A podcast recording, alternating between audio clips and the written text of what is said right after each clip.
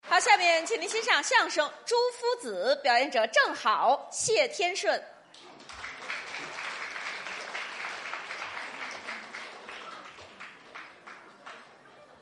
哎，德云社的相声专场，一场啊接着一场。对，刚才是一个文学性很强的作品，哎没那么高文学性啊，这一个现场很混乱。不，演员使的挺好啊，这一场把我们两个人换上来，嗯，自我介绍一下，哎，跟朋友们认识，因为不是所有的朋友啊都对我们了解。哦哦我叫郑好，哦，是，德云社的一个小演员。嗯，也忒小了，您这个啊，主要介绍我身边的这位老这师不不，我可没什么介绍的，谢天顺，哎，是我，后台的老先生，哎，就是岁数大了点儿，全后台所有的演员嗯加在一块儿都没有谢老师的痔疮高哎。你发自内心的，我说您念过，书吗？小时候上过学就吗？说你聪明吗？聪明那叫智商，谁教过你痔疮的？这是啊，那口误。哦，全后台的演员加在一块儿都没有谢天顺老师的智商高，哦不不，我可没这么说过啊，聪明之极哦。不，没这么讲过我。当小时候就聪明啊，也许小时候机灵，那啊，长大了聪明，啊，一辈子做的那个聪明的事情加在一块儿，那就是一休。哎，嗯，我是和尚是吧？不、啊就是说您聪明啊？不不行了，您别这么比了。我给大家举个例子，哦，谢老师家里养了一只啊京巴小狗，啊，现在全兴养宠物嘛，好多人都养宠物，啊，没有谢老师养的那么好。哦，我们家那宠物呵，咱不说这个精神劲儿啊，嗯咱就说对这个小京巴的训练。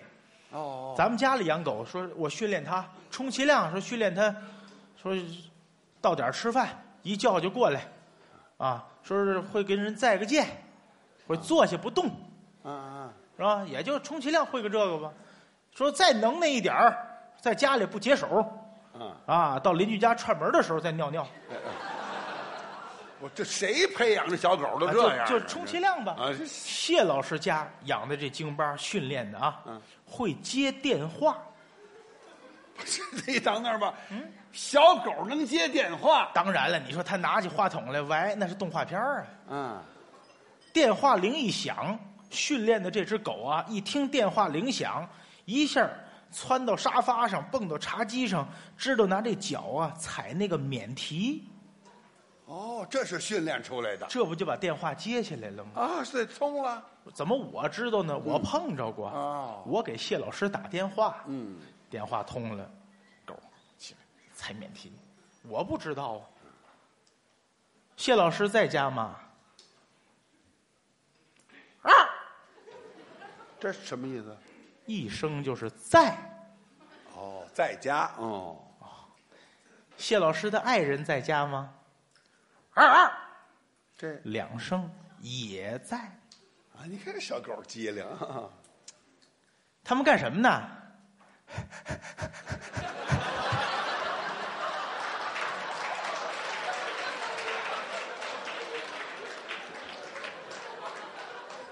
夏天哦不 不不，一年四季都不行。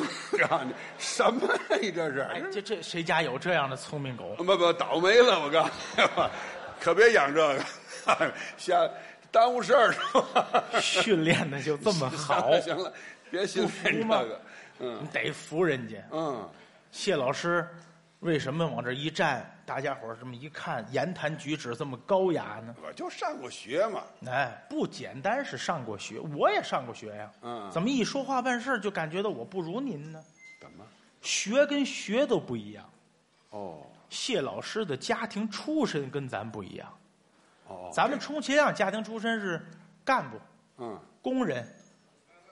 谢老师家庭出身，既是商人又是学者，哎，反正祖上有点地位，这这是谢老师的爸爸，徐老爷子，那个老爷子啊您，咱您您就要别是挑担我子得了，什么什么什么什么呀？我姓谢，我爸爸姓许啊呀、你这刘老爷子，没没没有没有这个人也也得姓谢。你巧了，也姓谢。这我说这你个这谢老爷词儿跟谁学的呀？这那我应该怎么你谢就老说爷子吗？谢老爷子就得了。谢老爷子，哎，您这家里边儿房产地业，要是有机会留到今天的话，在北京可以叫小故宫。嗯，反正有点家产，这这现在咱们大伙儿回忆啊，嗯说当年在老北京，我们家趁个两进的四合院儿，嗯，这都是很吹牛的事情了，哦哦，很体面了。啊，是那就不错了。谢老师小的时候，家里趁五进的四合院儿，呃，院子也深了点儿，什么管家、嗯厨子、花匠、老妈子、丫鬟，一帮人伺候。啊，这倒使唤人不少。一九四三年的时候，谢老师家就有汽车。嗯您看您这实话啊，这实话，大家想，一九四三年的中国才有多少汽车呀？哎，谢老师家有汽车。这北京当时更少嘛，谢老师他爸爸出来进去，文明棍儿，嘿，水他帽子，水他领子大衣，对，有钱的人嘛，汽车啊，啊，车一直开到宅院的门前，是，排头。管家亲自在这宅院门口等着，给老爷亲手开车门，搀着老爷往屋里走。到屋里头不用说话啊，一抬手，管家双手把文明棍儿接过去，嗯，一摘帽子，管家双手把帽子接过去，穿这大衣都不用脱呀，一褪袖子往后一甩，后头专门有一小伙计，走，你这职业接大衣的，干什么活儿的人都有，多有派，这这有钱嘛，跟底下人说话嗯，都不拿正眼儿看呢。他有文化的人嘛，这个大太太跟花匠抓回来了吗？ 多有派！行了行了，你这这，就就就到这儿。我佩服啊不不，你别佩服了，打打住吧，你你就到这儿，嗯你千万别佩服了。 这我爸爸脾气儿也忒好了，您说这是？媳妇儿跟花匠都跑了，这还能抓回来了吗？哪儿那么大的谱啊？您说这是？有修养这啊，这这叫有修养啊！念过书啊。啊，这这学问倒是有，当然了，底下人跟您父亲说话还是很谦虚的。那他得懂规矩。跟老爷回，哎，已经派厨子去追了。我 这家里也没人了， 看你厨子走的当天晚上，二太太就不见哎了。哎。我这事儿全出我们家是吗？啊，大宅门我这么大宅大宅门啊俩媳妇儿都跟人跑了，这还大宅门呢？过去不有那么句老话吗？什么呀？说这个这个这个大丈夫难免妻不贤子不孝。呃，行行，不用，您人放多呀不不不不，哦人多也没这事儿，你甭问。您给谢老师专门请的家庭教师，哎，这倒不假，就教他一个人儿教专管，啊。哎，小的时候几岁，五六岁，嗯，老师给念啊，嗯，这书叫《红楼梦那那文学著作，》，林黛玉哎，给讲嘛。这边讲完放下，又拿起一本儿来，刘关张哎，三国嘛，给讲，讲啊完放下，又拿起一本儿来，都得让孩这子是学。唐三藏，嗯，这《西游记》放下哎又拿起一本全得看。这是潘金莲哎，我跟西门大官人不不，这这真挚的爱情这，不这。后来变成蝴蝶儿了。多少？ 哎呀，这谁请来的先生？这是稀里糊涂啊！这是《水浒传》的这故不事什么什么水浒，这别瞎教孩子，这这别是看是这书，受过教育，嗯家里都是一面墙一面墙的书架，这老是书柜那都是摆着各种版本的《金瓶梅》，哎这不说别给孩子看那书了，行了，就别别就是收藏啊，哎，这就是收藏啊，就是书多家里头有学问。啊，哎，愿意跟您说话的原因呢，嗯，就是咱们俩都是读书人，哦，您也是有点文化读书人。哦好我干这个爱听而已。是啊啊哦哦当然，朋友们对我不了解嘛，啊是嗯不经常到这儿来演，哎呀，这看您眼生，反正啊偶尔到这儿来串个门儿。嗯哦今天这跟谢老师说说的挺好的，哦哦哦后台聊天儿是。我主业不干这个，那您专业是自我介绍一下，啊？您说我专业呀、嗯是文史的。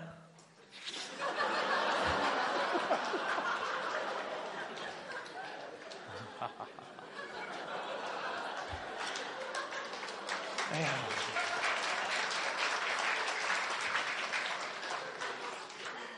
干您这行可不容易，这月饼还行， 这他妈有三伏地儿。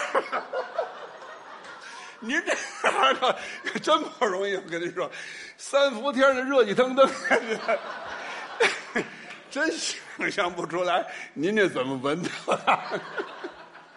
哎呀，不易，您这行，您这行不易。嗯。咱们咱们俩还能继续这么交流下 去吗？我这不听着您这聊天呢吗？这是我说是文史的，我说是文内史的吗？您说完文史这个， 这不就是文史呢吗？咱们到图书馆看书，啊，是不是叫文史资料？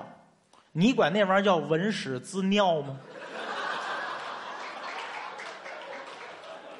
我我跟您说啊，您到我们这儿就别节约了，您把它说全了，我们就知道是文史资料了。上大学咱学文史专业，老师领着都上厕所闻去。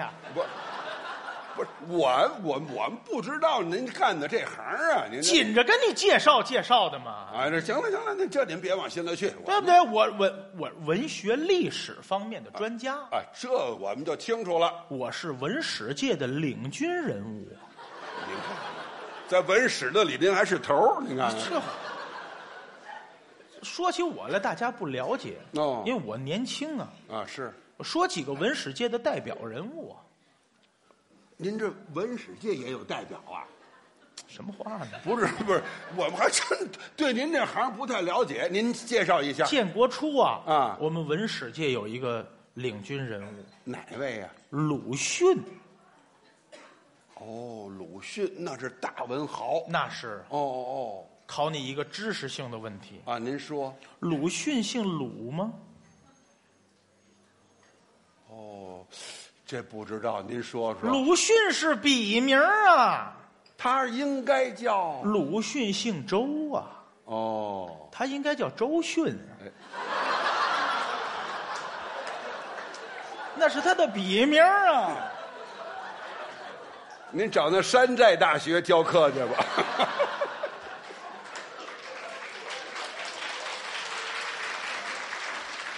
您别上我们北京这糊弄人行吗？他姓周不姓周啊？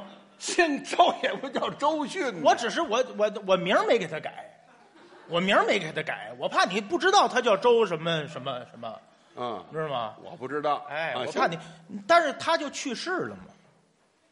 后来他去世了，建国以后，我们文史界的领军人物嗯，啊，郭沫若郭老，郭某接着他那文哎，哦，您领瞧军您人物嘛您这领军的人名还真够响亮的。这不是郭老去世了吗？您接着文，不是您接着领这个文这我就在文史界领军了。哦，那还你看真不错。嗯就是谢老师跟我说话的这个态度啊，刚才那嘲笑我呀， 不是不是，没有没有，不敢。我不往心里去。哦，您看为什么呢？有文化，因为我呀，跟他们这个正规的相声界呀，有这么一点小的误会，好多年以前了。不是您您您等等，这难怪是不这不样不，您等等等，您跟我们说相声的里边儿有矛盾，啊，那您可得介绍一下，我还真没听说过不乐意深啊。说您这些您个事儿讲。一下啊，这多少年前呢？怨我年轻。什么事儿？儿您说？你们相声界有一个演员叫马季的，嚯，那是相声界的代表人物，马先生不单说相声，嗯，没事儿还写一写书法，啊，这我们都知道，搞一搞收藏。是，嗯，马季先生花了五十万块钱的人民币，买了一枚古钱，古钱就知道吧？我们知道，元钱哦呃啊哎方孔，大铜钱，铜制的，啊，知道知道，为什么这么贵呢？ 50万通常对呀、就是贵了点儿。通常这个古钱币上面都四个字：某某至宝，哎，一般都那样。某某通啊，宝。我们见过铜钱儿啊，为什么马先生买这这么贵呢？为什么？上面是九个字，哦，那跟一般的不一样啊，而且是九个篆字。那可有年头了。买完了以后，嗯，托朋友给鉴赏一下，哦，应该这样。朋友很负责任呐、啊，在北京故宫请了几个老专家，嚯，七十岁往上的，那见的太多了。请来到这儿把这东西拿起来，这几个人拿起来看，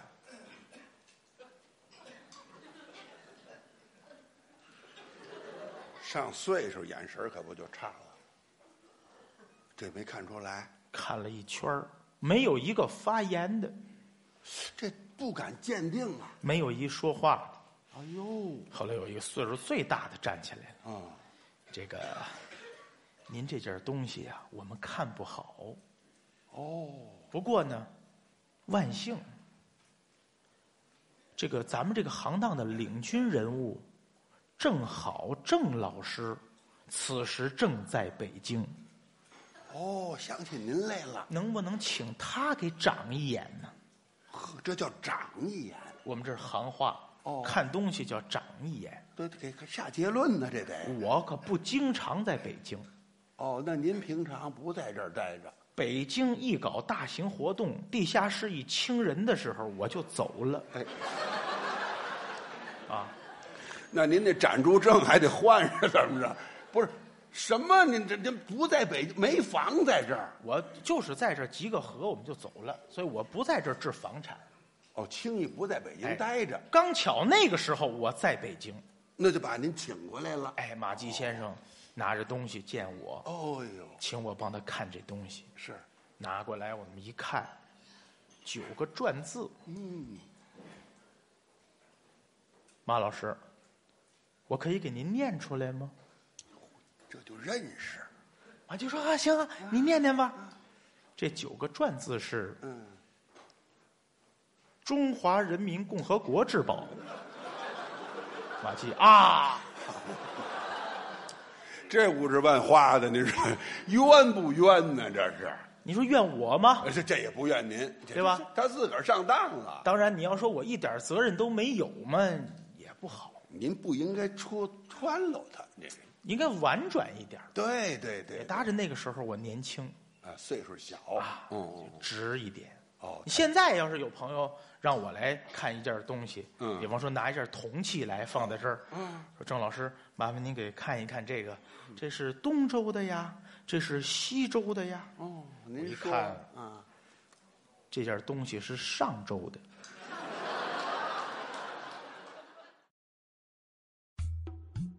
您现在收听到的栏目由喜马拉雅和德云社共同出品，欢迎您继续收听。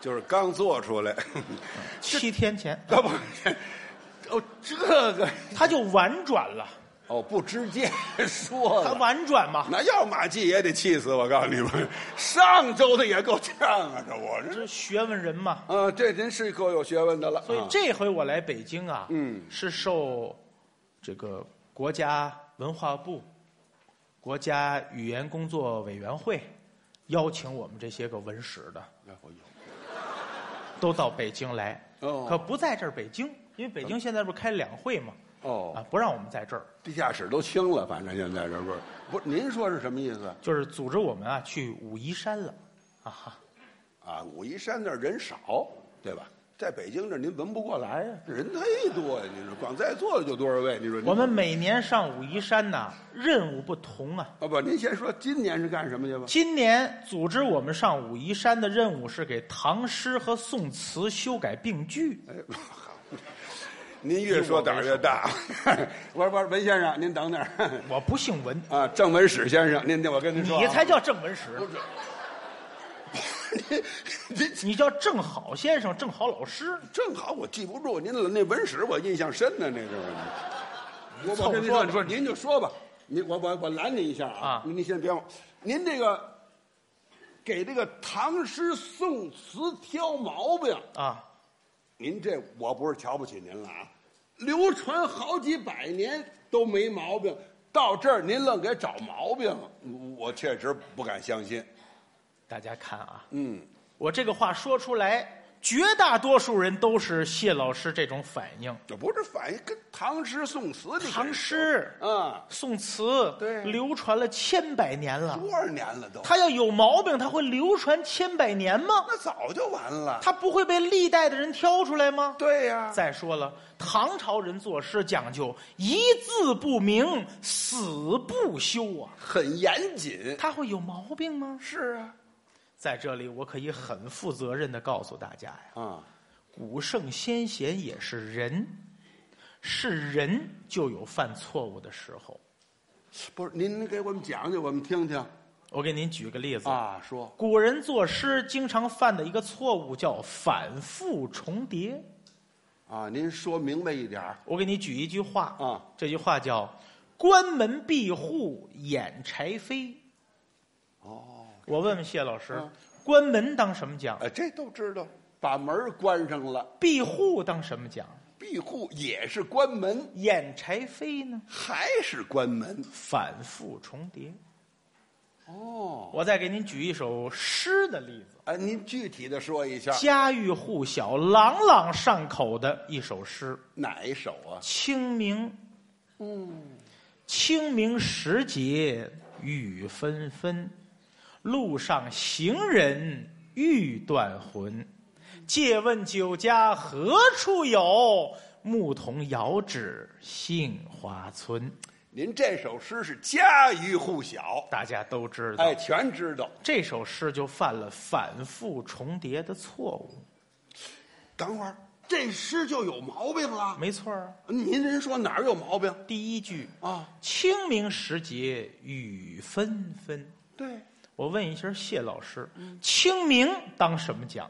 清明就是节气。对呀、既然清明是节气，为什么在节气的后边儿要加上“时节”两个字呢？关门闭户掩柴扉了吧？哦，对对对对，第二句，路上行人欲断魂，请问谢老师，行人怎么讲？行人就是走道的，走道儿的叫行人啊坐着的叫行人吗？哎这就不叫了，躺着的叫行人吗？那更不能叫了。既然只有走道儿的才叫行人，为什么在行人的前边儿要加上“路上”两个字呢？关门闭户掩柴扉了吧？哎，啊，是是是，啊，啊第，三句，嗯，借问酒家何处有？请问谢老师，“酒家何处有”是一个什么句式啊？这是个问句呀、对呀、既然它是问句，为什么在问句的前边儿还要加上“借问”两个字呢？您说第四句，第四句总结前三句啊，牧童遥指杏花村。我问问您呢，您打听道儿您非问放牛的吗？ 这这不是碰见谁问谁？，对呀、为什么非得牧童遥指杏花村呢？还真是。您看您这一讲，为什么说它是错的呀？啊啊，您说每句话把多余的两个字去掉，原诗再念一遍，意思一点儿都没改。那您赶紧念一下，我们听听。清明，嗯，清明雨纷纷，行人欲断魂。酒家何处有？遥指杏花村。你看看，朋友们都听明白了，还真是，哪一点儿改了？还真是，真是哦，一点儿没改，哦，掐下俩字儿去。每句都多余两个字。你看您研究嘛，要不嗯所以说，唐诗和宋词也是有错误。哦，正因为古圣先贤们的错误，造成了中华民族几百年来的误读。哦，我们的工作就是修正古圣先贤的错误。那您这学问可大了再给大家举一个例子，哦，还有呢，呃宋朝有一位老夫子哪位？朱熹，朱夫子，您知道吗？哎，他的诗我也见过呀，见过啊，见过见过，朱夫子，嗯，儒学的代表人物，是他批讲了《大学》嗯《中庸》《论语》《孟子》四本书。对，从朱熹批讲完这四本书之后，天下所有的举子赶考，都得以朱熹的批讲为准。就是他那答案才是正确的。你自己批讲了算错误。哎呦，您说说，今天大家到新华书店把这四本书买回来，嗯，里边的白话文注解还是按照朱熹的批注去解释的。哦，还是朱夫子的哦，在这里，我可以很负责任的告诉大家，什么事儿？朱老夫子他错了。我说您等等，这朱熹也错了，错了。怎么呢？我给您举个例子，哦，还有《论语》的第一句，哦，子曰：“学而时习之，不亦说乎？”大家都知道。哎，明白我们上学的时候，老师给我们解释，啊，是老师给我们解释就是按朱熹的解释传下来的。怎么解释的？老师说了，子曰：“孔子说，学而时习之，不亦说乎？”学习过的东西，不断的拿出来复习，是一个很快乐的事情。哦，对，就就就这么讲嘛，那阵儿对呀、啊，对吗？对，就就那么讲啊。哦，学过的东西拿出来反复的复习，就是不断的学习是快乐的呀啊，。学而时习之，不亦学习乐乎快乐吗？学学习， 这倒这倒不不不太不太快乐。 所有的学子都说呀：“凉桌子、热板凳、铁砚磨穿呐，快乐吗？”十年寒窗苦，对，得受罪呀、现在的孩子们，嗯小孩子大书包，天还没亮呢就上学了，嗯天黑才回家哎，合适，写家庭作业，功课没完，好容易到礼拜天，还得领出去学奥数，嗯学钢琴，哦学美术就，培养孩子嘛学音乐，啊，对，学体育，嗯，他快乐吗？哎，您他复习的快乐吗？负担大了点儿，嗯，既然学习是这么残酷的事情，为什么孔圣人说他是快乐的呢？那孔子就错了，孔子是圣人呢、圣人要是故意说错话，写到书上传留后代，那他就不叫孔子了，他就叫骗子了。不是？您接着我我这都听糊涂了，您接着讲孔子怎么回事吧？孔子没错呀，孔子朱熹的解释是错误的。哦，给人批错了，对呀啊，那您就接着讲一下，子曰：“学而时习之，不亦说乎？”孔子的原意正确解释，子曰：“孔子说，嗯，学而时习之，不亦说乎？随时随地的学习是快乐的。”哦，我这说，您这听，您有思想负担吗？没有，您是不是长了学问了？还真是的，还是我说的这些话，把它写到纸上，今天晚上您拿回家背诵去，您有思想负担吗？这这这这就不行了，所以呀、随时随地的学习，它才是快乐的。嗯哎你是真不能小瞧您呐啊！哎，行行，对对对啊，有学问，有您还真有学问，有学问。哎呀，真是服。所以我轻易啊不愿意说出来。嗯，我们给唐诗啊修改病句，古圣先贤有错误，绝大多数人听完都是您刚才的这个反 应。哎呵，我刚才也没听您后边这点儿。现在年纪也长大了，嗯嗯是吧？嗯，呃，读的书也比以前多了些个，啊，又有学问了，可不。就是不愿意生闲气。哦哦哦，头些年在北京啊，生了一回气。哎呀，现在想想不应该的哦哎事呦情。，您您您接着给我们讲讲，跟谁生气了？哎呀，就不想说。哎，别介别介，我们都爱听。您您您您您讲讲那我跟您提个人吧，啊，您说哪位呀、台湾我们文史界也有一位哪位？叫李敖，嚯，知道吧这这我可知道，我电视上见过他呀。跟他在北京生了一回气。他可也是大文学家，是啊，怎么回事？您说？那年呐，李敖来北京，嗯，他捐给北京故宫一张啊乾隆朝的圣旨。嚯，北京故宫为了接待他呢，展出了原件儿《清明上河图哦，轻易不给别人》。看，当时这条新闻在新闻联播中播出来了。那这大伙儿都知道了。可是当天呢，组织我们这个文史界的呢，开一个座谈会，哦，就在这个人大会堂。嗯嗯我就来呀，嗯，啊是，是不是？咱这个文人呐，讲究信誉。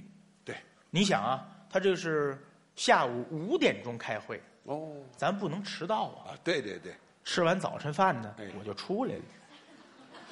我说您是吧这就您就早吃完早点就出来，是不是早了点儿啊？我住的不近，您您住哪儿了？我住在通县，嚯，那您那儿忒远了也。是我又没有地铁的那个卡，这您还领军是吗？您连卡都没有啊？我您我怎么我闻我的？怎我怎么会去坐地铁呢？那您都打个车过来，我怎么会去打车呢？开玩笑嘛，那您怎么走着来嘛。嗯不是从通县走到这儿北？这多老远呢？这是？饱览一下祖国的山河也是好的嘛。你看这样住地下室省点是点儿，反正我行行行，您这接接着是跟我跟我说吧。到了天安门广场啊，是下午三点半。哦，那还是早我一想这么早，参观一下天安门广场也是好事情嘛。啊！您就周围转转吧。我从这个天安门广场啊，这个天安门城楼最中间的这个城门洞啊，往里走。啊，知道金水桥当间儿那儿啊。李敖呢，参观完故宫啊，往外走。哦，碰上了。我们俩在这个这个城门洞里啊，走了个脸儿对脸儿，他还看了我一眼，哎，他居然不理我。这李敖他妈不知马季怎么死的，我告诉你们。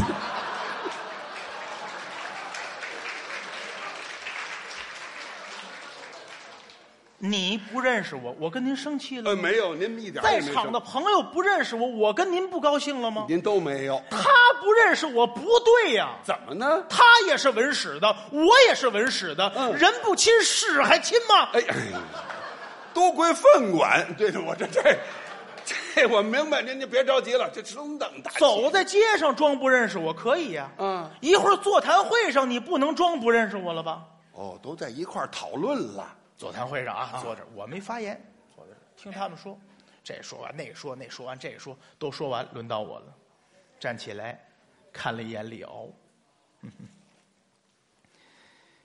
这个李敖先生，在下有一事不明，想在李敖先生驾前领教领教。哦，哦昔有齐人卖黍鸡，追而反之，路遇二黄争骨，陈公怒，一旦而伐之。请问李先生，此事在秦始皇之前乎？在秦始皇之后乎呢？李敖怎么样？瞪着一双无知的大眼睛，